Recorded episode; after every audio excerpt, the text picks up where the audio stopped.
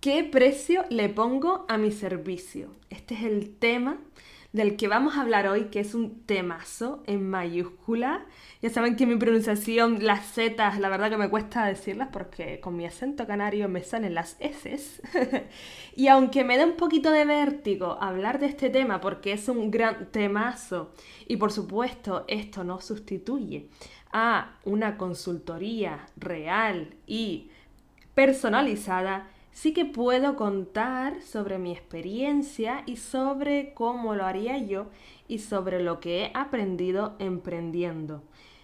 Y me voy a mojar, que esta semana también aquí en Viena ha hecho un tiempo de lluvia, de viento, y yo creo que también me voy a unir a ese tiempo meteorológico y me voy a mojar aquí con ustedes. Les quiero hablar hoy de los costes, el valor y la competencia.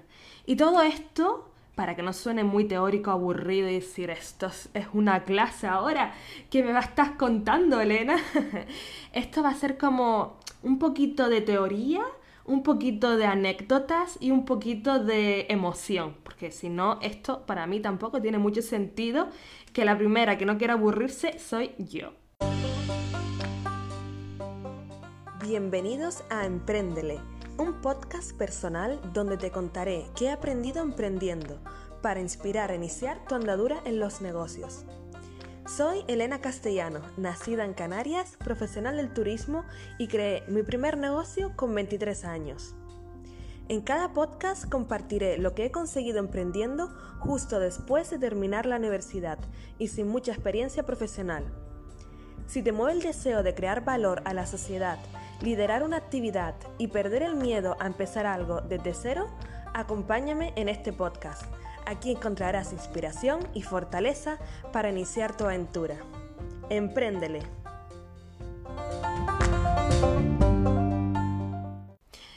Estamos de acuerdo que el momento de poner el precio a tu servicio o a uno de ellos, porque puedes ofrecer varios servicios, dentro de tu empresa o negocio, ese momento es crucial. Por eso pienso que es súper, hiper, mega importante dar este paso, en primer lugar. También define mucho cuando ya una actividad que realizas la haces por ocio, por hobby, a cuando ya le pones un precio, te pones a vender y es un negocio. Y lo fácil sería decir, bueno, yo voy a fiarme o voy a mirar qué es lo que hace mi competencia, mis compañeros, a ver a qué precios les pone sus servicios. Y como yo veo que fulanito le pone 50 euros a la consulta, yo también le voy a poner el mismo precio, así, sin más, sin un análisis, porque lo visto que lo hace, esa persona hace lo mismo que yo y finito. A ver si puedo poner aquí otro sonido de error.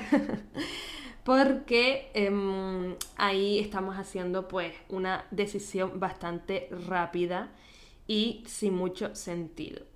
Está muy bien mirar qué es lo que hacen nuestros competidores, de eso vamos a hablar más adelante. Pero por otro lado, tienes que mirar otro tipo de conceptos, basarte también en otras estrategias y lo vamos a comentar poco a poco. Ahora aquí viene la primera anécdota. Recuerdo cuando estaba probando el proyecto negocio de Handy Visits, nosotros ofrecíamos visitas guiadas con juegos en cascos históricos. Nosotros no sabíamos cómo iba a mm, hacer esa aceptación, no sabíamos si lo que habíamos diseñado la gente estaba dispuesta a pagar por ello. O quizás, pues no, no estaba dispuesta a pagar por ello. Si estaba dispuesta a pagar por ellos era muy poco, con lo cual no era un negocio rentable. Por lo cual nuestra primera fase fue probar y testar. Recuerdo hacerlo a un euro. Eh, decir al, al cliente, decirle, mira, que es que estamos en esta fase, queremos contar con tu tiempo y solo como compensación nos puede dar un euro y así pues era como más fácil que lo, que lo hiciera con nosotros y que estuvieran como esas dos horas que duraba aproximadamente la visita. Pero claro, cuando ya hemos tenido esa prueba, esas, esos meses, esas semanas de testeo y de validar, ya luego va llegando poquito a poco la hora de decir, bueno, ¿esto está gustando o no? ¿Estas hipótesis que yo me planteé eh, han funcionado o no? Entonces ahí fue cuando el mentor José Manuel, mm, yo tenía mucho miedo de asistir a una de las tutorías, porque yo sabía que el próximo tema que iba a, habíamos a tratar en esa mentoría personal era el tema de, Elena, ¿cuándo le vas a poner el precio a tu producto? y claro, yo estaba... y decía, madre mía, yo sabía que esta pregunta tarde o temprano iba a llegar porque, claro, por un lado yo estaba como con mucho miedo al rechazo de que a nadie le gustase esto y vaya rollo, ¿no? Y lo evitaba, evitaba este momento. Pero al final ahí tienes que poner en la palestra a tu servicio, digamos que tienes que darte tu valor. También voy a contar más adelante otra cosa que me pasó y ahí es cuando ya empieza a hacer más negocio, cuando tienes clientes que no conoces y que van llegando a ti y están dispuestos a pagar por ese precio que tú has fijado. Y ahora vamos a hablar de los costes, el primer tema que quiero tratar. Este tema lo traté en el primer programa de emprendimiento en el que participé. Ahí tuve una tutoría con un experto en finanzas. Y de verdad que yo tenía en esa tutoría el corazón a mil y estaba por dentro pensando, Dios mío, seguro que mi negocio no tiene rentabilidad. o sea, bueno, negocio, y estaba en la fase idea, ¿no? Y estaba como muy, mm, no sé, esperando a que surgiera un milagro. Y realmente no fue del todo mal. Y realmente este momento es clave y es necesario porque haciendo números, cálculos, mm, ahí te das cuenta de todo lo que es necesario y de lo que quizás no has valorado en una primera instancia. Voy a hablar sobre todo de los servicios. El título de este podcast es ¿Qué precio le pongo a mi servicio? Podría hablar también de qué precio le pongo a mi producto, pero ahí no tengo yo mucha experiencia y prefiero no hablar de ello. Además que quizás en un producto puede ser más claro esa fijación de precio porque tú compras la mercancía, luego si tienes que tratar esa mercancía le sumas mm, tus horas de trabajo más el margen porcentaje que quieras ganarle a ese producto. Digamos que mm, parece que es más fácil, entre comillas. Pero voy a hablar sobre el servicio, sobre qué es lo que tenemos que tener en cuenta, qué costes tenemos que mm, ser conscientes de que los vamos a tener y de que van a interferir indirectamente o directamente en el precio final. Están por un lado los costes fijos y los costes variables. Piensa en todo aquello que necesitas para hacer tu actividad. Por ejemplo, desde una oficina o desde un escritorio, una silla, móvil, el portátil, el pago que necesitas para tener tu dominio web, materiales, seguros, si necesitas un seguro de responsabilidad civil o no, el transporte, si necesitas desplazarte porque tu servicio se, mm, es mejor hacerlo in situ que hacerlo online. O sea, todo, todo, todo lo que puedas desglosar ahí calcúlalo. Yo te recomiendo que abras un Excel. Sinceramente, yo tengo también un Excel para mis gastos personales en los que voy anotando mes a mes y lo tengo súper desglosado. Y de verdad que esto ayuda muchísimo porque puedes hacerte unos cálculos de qué es, cuáles son tus costes para luego poder añadir tu margen de beneficio. Y no he nombrado que también en esos costes está incluido tu salario. ¿Cuánto quieres cobrar mes a mes? Que esto se puede dejar como para el final, como decir, bueno, es que, ¿cómo voy a ponerme un salario si yo estoy empezando? Si es que el, primer año es difícil. Ponlo igualmente porque así eres consciente de lo que necesitas, cuántas ventas necesitas realizar cuál es el precio que necesitas poner. De verdad que el dato del salario te da también más realidad hacia tu negocio, porque tu emprendimiento al final quiere ganar dinero con tu negocio. Y eso a mí me pasó, que yo dejaba como el salario, bueno, el primer año no, no voy a ganar mucho, eh, lo voy a dejar para el segundo. Y de verdad que mm, ahí si yo emprendiera, de verdad de nuevo, ahí pondría yo el foco porque si no estaríamos trabajando un poco de gratis. Como ven, este tema de los costes es muy extenso y no hay generalidades que funcionen para todo el mundo. Lo que sí tenemos que tener claro es los costes fijos y los costes variables. Hacer números, cálculos, algo muy básico y si no, pedir ayuda en esto a un mentor, a un experto en finanzas, a alguien de tu confianza o que te inspire confianza para tratar este tema si para ti, por ejemplo, te es un poco difícil o no lo has hecho nunca antes. Y ahora vamos a hablar del valor percibido. Esto es lo que marca la diferencia y hace que puedas cobrar un poco más por tus servicios o no quedarte muy corto. Empiezo hablando de un ejemplo muy básico. Eh, vas a un supermercado y quieres comprar agua hay varias marcas, hay varias botellas, hay desde una botella que cuesta un euro a otra botella que cuesta 20 céntimos, de la más cara a la más barata.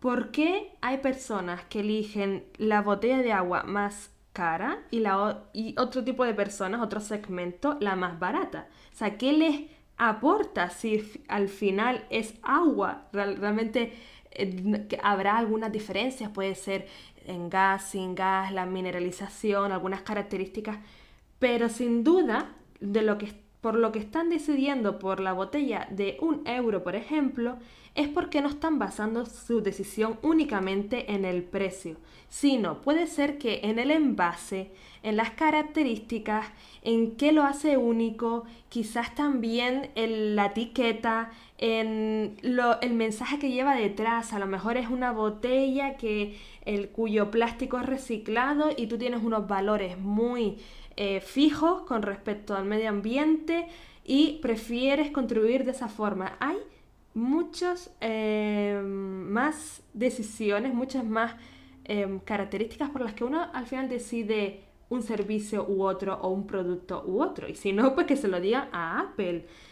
Se trata de saber cuál es tu valor, trabajar muchísimo en ello, que es lo que hace que tus clientes quieran ir a ti y no a tu competidor, porque no estás compitiendo por precio, estás compitiendo estás compitiendo por tu valor, porque los servicios son intangibles. Digamos que nos cuesta eh, cuantificar o saber, bueno, pues esta lata de atún por los costes de la lata, por el propio producto, esto. No, es que ahí tenemos que añadir eh, mucho nuestro valor único, diferenciado, y les animo a trabajar muchísimo en eso, a buscar en qué se diferencian, en qué son únicos, en la experiencia, en el trato, en la forma de comunicar, lo que sea, dependiendo de tu negocio. Y de verdad que ahí es cuando vas a poder fijar un precio más acertado con tu valía también personal y profesional. Elena, ¿y qué pasa si yo este servicio que voy a ofrecer no lo he hecho antes? ¿Debo empezar gratis o apenas empezar cobrando muy poco hasta que vaya obteniendo experiencia y caché? La respuesta es sí y no. Sí, porque en la fase inicial puedes coger como máximo, esto te lo pongo como ejemplo, tres proyectos, eh, tres, eh, no sé, si por ejemplo te dedicas a escribir artículos de blog, puedes escribir eh, cinco artículos, puedes ponerte como esa meta. Cuando lo hagas ya habrás ganado experiencia, ya habrás ganado soltura y también más agilidad y más confianza en ti. Ponte una fecha, ponte un objetivo concreto y cuando rebases ese objetivo ya le pones precio. Tampoco te pongas una meta muy larga. O sea, tampoco pienses, no, de aquí a un año. Mm, tampoco. Una, una meta realista y optimista. Porque em, a veces cuando pones, no pones un precio a tu producto o dejas que los demás valoren tu eh, servicio, aquí obviamente lo que va a pasar mm, casi el 90, 80, un, un gran porcentaje de las veces es que el cliente, la persona, no sabe realmente lo que cuesta tu servicio, no lo sabe. Y te va a pagar menos, te va a pagar menos porque mm, si me está dando a mí la opción a decidir tu valía, tu precio, lo que me estás ofreciendo, yo voy a tirar por la baja. Y ahí está claro que no tenemos que juzgarle, porque aquí no somos magos, no somos adivinos para saber, no, no, y esta persona la voy a pagar 100 euros. Pues le pago 20 porque yo no sé realmente si esta persona no me está diciendo lo que cuesta, cómo voy a inventármelo, cómo voy a saberlo yo. Por lo cual, eh, esto también te lo comento porque es uno de los errores que se pueden cometer. Depende también mucho de en qué fase, repito, en qué fase estés, si estás empezando o no, si tienes experiencia o no, ponte metas concretas y date mucho, mucho valor. Y aquí te cuento esto del valor, de la valía personal, porque a mí me pasaba también como les digo al principio de este episodio, les hablo de experiencias personales y que a día de hoy también las sigo trabajando porque sigo teniendo algunas creencias. Una vez una compañera emprendedora me dijo que si yo no le, no le ponía un precio a mi producto o servicio y que estaba dejando que los demás eh, me dieran propinas o que ellos calificaran qué es lo que valía, si yo eso lo hacía por una larga temporada, un largo periodo, ahí estaba yo dejando mi autoestima y mi valía y, todo lo que yo sé, mi expertise en manos de los otros. Y eso no puede ser. Ella me decía, Elena, es que si tú no lo haces, eso significa que tú no sabes lo que vales, tú no sabes lo que realmente ofreces. Y aunque te dé vértigo y digas, ¡buah! ¿Quién soy yo para poner este precio? ¿O quién soy yo para, mm, sí, para ofrecer esto? Ahí hay un poquito de síndrome del impostor, un poquito de autosabotaje y para eso vamos a seguir con el siguiente topic tema que es la competencia, porque esto también tenemos que fijarnos y darle la importancia que se merece. Para no quedarte ni corto con el precio ni pasarte, investiga y apunta los precios de los servicios de tu competencia. Y no solo tienes que mirar los servicios de tu competencia sustitutivos, sino también de los complementarios. Y esto recuerdo que lo aprendí en una clase de economía en la universidad antes de yo saber que quería emprender, tener un negocio. Eso recuerdo que lo aprendí en primero de, carrera. Que, ¿A qué se refiere en fijarte en los eh, servicios o productos complementarios y no solo sustitutivos? En que en qué otros recursos puede mm, comprar o basarse el cliente para obtener más o menos el mismo resultado que tú le ofreces. y voy a hacerte aquí un ejemplo con el negocio de Handy Visits. En Handy Visits eh, investigamos los precios de otros productos y servicios para, para saber qué otras alternativas se le presentaba al cliente. Por ejemplo, investigamos sobre cuánto cuesta un libro, una guía sobre un destino concreto cuál es el coste si ese usuario, ese cliente quiere aprender sobre un destino por internet o cuál es el coste de una aplicación eh, que también te da esa información, cuáles son esos otros servicios que, que puede coger el cliente para satisfacer esa misma necesidad. Esto es súper básico porque no nos damos cuenta, pensamos, ay, bueno, yo solo voy a mirar qué es lo que hace mi competidor directo y ya está. No, también mira qué otras alternativas tiene el cliente para satisfacer esa misma necesidad. Cositas que no tenemos muy en cuenta y que no nos fijamos, pues ahí también es otra clave. Hemos hablado de los costes, del valor percibido, el valor que extra que le pones a tu servicio y también de la competencia. Ahora vamos a ir encauzando el episodio casi hacia el final para hablar de las estrategias de precios y mucha investigación. Voy a hablarte también aquí de tu cliente. Hay una herramienta que puedes buscar en internet, puedes hacerlo y tener como un poquito más claro de cuál es el perfil exacto de tu cliente ideal y es a través del mapa de empatía. En ese mapa de empatía lo escribes en Google y te va a salir unos esquemas súper bonitos. Ahí te dice cómo tienes que definir a tu cliente ideal, qué ve, qué piensa, qué dice y qué hace. De verdad que lo puedes escribir tan desgranado como sea posible, o sea, con muchos detalles y características para que así afines, afines hacia quién vas a dirigir tu servicio, porque no todos son tus clientes.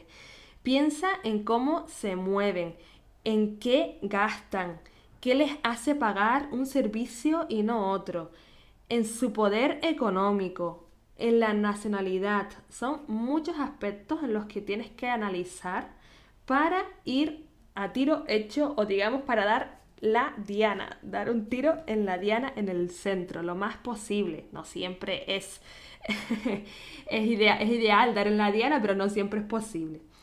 Ahora quiero también hablarte que puedes fijar diferentes estrategias de precios porque en tu mismo negocio no solo vas a ofrecer un servicio, quizás vas a tener más vías de entrada de ingresos. Y eso es lo ideal, poner, no poner todos los huevos en la misma cesta, sino poner diferentes huevos que si esta, este servicio no me está entrando dinero, pues me puede entrar por otro. Y te pongo un ejemplo.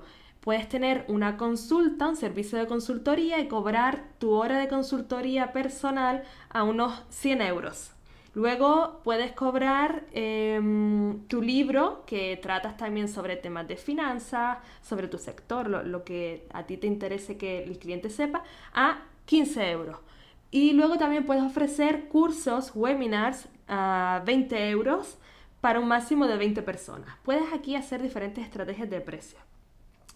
Luego hay personas, hay, hay, empresas que ofrecen descuentos, descuentos especiales según la época, según momento especial. Y esto, aquí no voy a hablar mucho del tema de descuentos porque la verdad que también sería otro gran tema. Pero bueno, lo importante es que no hagas muchos descuentos seguidos porque si no el cliente va a estar ahí pensando, mm, voy a, a, comprar cuando haya descuento, mientras no. Entonces ahí no estarías realmente consiguiendo a ese cliente que está dispuesto a pagar por el precio que has fijado en un principio. Está bien hacer descuentos, pero no muy seguido. Y eh, luego está el eterno debate, el eterno debate de, mm, ¿será mejor cobrar por horas o por proyecto. Y es que claro, aquí todo depende, por eso este episodio se me quedaría o muy largo o muy corto dependiendo de cómo me quieras tender. Hay profesionales independientes, autónomos, freelance que cobran por horas de trabajada porque así lo ven mejor. Otros que cobran por proyecto, da igual cuántas horas le dediquen. Y em, aquí no puedo decirte yo cuál, qué es lo mejor, cuál es la mejor estrategia. Aquí dependerá de cada sector. Y por otro lado, tienes que mirar si en tu sector de trabajo, de negocio, tiene unas regulaciones ya establecidas con respecto a lo que se cobra o lo que se puede pedir a los clientes. Porque eso de poner el precio que quieras, quizás no puedes hacerlo del todo ya que bajo ese sector, ese convenio colectivo de trabajo, hay ya unos precios fijados en los que tú no puedes poner unos precios inferiores. Aunque estés empezando, aunque piensas, ay, que nadie me va a venir, es que necesitas pues cumplir con la norma, con la ley, sobre todo esto es para eh, profesionales que eh, trabajan, tienen, son profesionales liberales, como por ejemplo que necesitan colegiarse como psicólogos, abogados, médicos, arquitectos. Aquí no puedes ni cobrar por debajo, siempre por encima de lo que está estipulado. Y em, por otro lado, también te animo a que preguntes muchísimo, porque puede que a lo que te estés dedicando no haya mucha información en internet o tú no encuentres eh, mucha información de qué es el estándar, qué es lo que se cobra. Por lo cual te animo a que te muevas, a que preguntes mucho. No creo que te vayan a morder las personas a las que tú les vas a preguntar, eh, porque no serán animales a quienes les pregunte. sino que te van a dar probablemente una información muy valiosa. Y si te piden em, que les pagues por su servicio para contarte la información, ahí yo también te animo a que lo hagas si lo crees tú conveniente. Porque la información es poder y em, esto siempre te va a ayudar a ti a que no pongas un precio por la baja, porque a veces por no preguntar, por no saber, por estar empezando, dices, bueno, pues voy a cobrar esto y bueno, ya tendré más clientes. Y esto también hace daño a otros profesionales que están trabajando en tu mismo sector. En resumen, poner un precio a tu servicio no se hace de un día para otro, no se hace mirando a la ventana a ver qué me sugiere el mundo, sino que es un trabajo, un trabajo de dedicar tiempo a analizar lo que hay de competencia qué es lo que tú puedes ofrecer y qué costes necesitas soportar. Aquí te invito a seguir este podcast. Si te ha gustado el contenido, seguirlo por Spotify. También puedes seguirlo por otras plataformas como Evox, también por Anchor. En Apple Podcast puedes darle estrellas y poner un comentario que a mí se me va a alegrar millones. Puedes también en Podimo, que acabo de ayer mismo acabo de subir el podcast allí. También ahí me puedes apoyar mucho porque para escuchar el podcast en Podimo necesitas suscribirte. Al mes cuesta 4 euros y por cada escucha que yo reciba por ahí recibiré también un poquito de dinero por este contenido que estás escuchando ahora. También tengo pensado otras formas de ir poquito a poco recibiendo algo de dinero con este trabajo que estoy haciendo con muchas ganas y con mucha pasión y espero que ustedes me sigan acompañando. Conversamos por Instagram, mi cuenta de Instagram casi semi nueva que lleva un mes más o menos rodando, se llama Emprendele Podcast, ahí podemos seguir con la conversación, puedes inspirarte con más contenido, también me encuentras ahí de forma más directa y te espero por ahí para que sigamos hablando, que quiero conocerte, que por la voz mm, tú me puedes conocer, pero yo a ti no sé cuál es tu voz. Quiero saber quién está detrás y eso a mí me daría mucha ilusión. Te mando un beso enorme desde Viena y ¡empréndele!